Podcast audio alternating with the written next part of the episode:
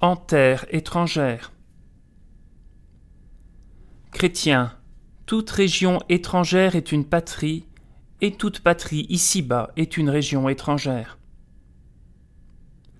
J'entends souvent des chrétiens dire qu'ils ne se reconnaissent plus dans le monde d'aujourd'hui, qu'ils sont perdus, qu'ils ont l'impression d'être en terre étrangère, alors qu'ils sont pourtant originaires de ce pays, nés et élevés ici. Pas de souci. Les premiers chrétiens ont eu la même expérience et nous devons sans doute accepter cette situation étrange qui est liée à notre vie chrétienne. Notre condition chrétienne, c'est d'être bien enraciné, tout en sachant que le royaume des cieux, qui commence ici, prend toute sa réalité dans le monde à venir. Quelle attitude spirituelle adopter face à ce monde qui paraît trop différent, étranger, voire hostile Fuir Sûrement pas.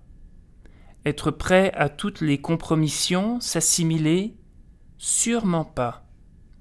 Tobit, en exil à Babylone, a vécu de manière physique cet exil. Il a décidé de garder sa foi, de ne pas manger les mets des païens, c'est-à-dire de ne pas oublier qui il était, quelles étaient ses valeurs, ce qui le portait et le définissait. Pour autant, il n'a pas quitté le monde.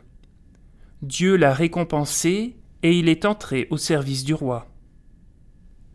Nous devons être ainsi certains que si nous restons fidèles à Dieu, forts et déterminés, et ce malgré les difficultés, nous réussirons nous récolterons les fruits de notre fidélité.